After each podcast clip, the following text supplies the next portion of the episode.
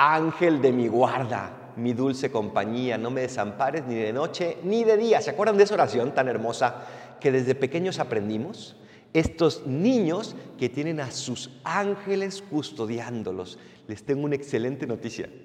Los ángeles custodios no solo son para los niños, sino que se asignan a cada persona y por lo tanto siguen con nosotros. El desafío que tenemos es no dejar que nuestra aparente madurez nos haga pensar que esas son cosas de niños. Hoy el Evangelio nos dice, si no se hacen como niños, no entrarán en el reino de los cielos. Dios nos ha regalado un ángel que nos custodia, ese ángel de la guardia, ese ángel custodio, el cual está viendo continuamente el rostro de Dios y al cual le podemos encargar que lleve nuestras oraciones, nuestras peticiones, al cual le podemos pedir también consejo, le podemos pedir protección.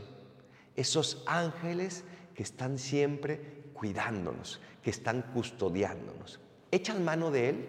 ¿Echas manos de tu ángel de la guarda?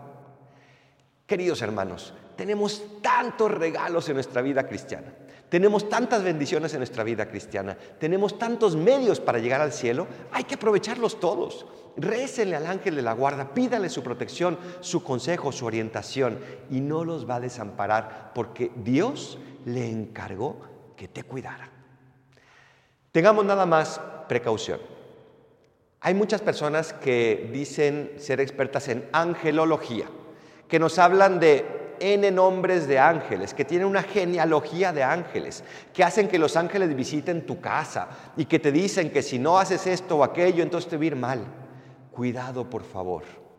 Los únicos nombres de los ángeles que conocemos por la Biblia son los tres arcángeles, Miguel, Gabriel y Rafael. El resto no es doctrina católica. Por lo tanto, si alguien viene a decirte que los ángeles fulanitos, fulanitos, fulanitos quieren visitarte, no los aceptes, porque por ahí no vas a recibir esa protección. Tenemos un ángel de la guarda que te custodia. Conocemos esos tres nombres de los ángeles, que son arcángeles, y podemos invocar a los ángeles en general para que nos protejan. No desaprovechemos esos regalos, pero no dejemos enredarnos en doctrinas que no son católicas. Pidámosle a Dios que nos ayude a sacar jugo a todos los medios que nos ha regalado, pero a protegernos de todos aquellos con los cuales tal vez nos quisieran engañar.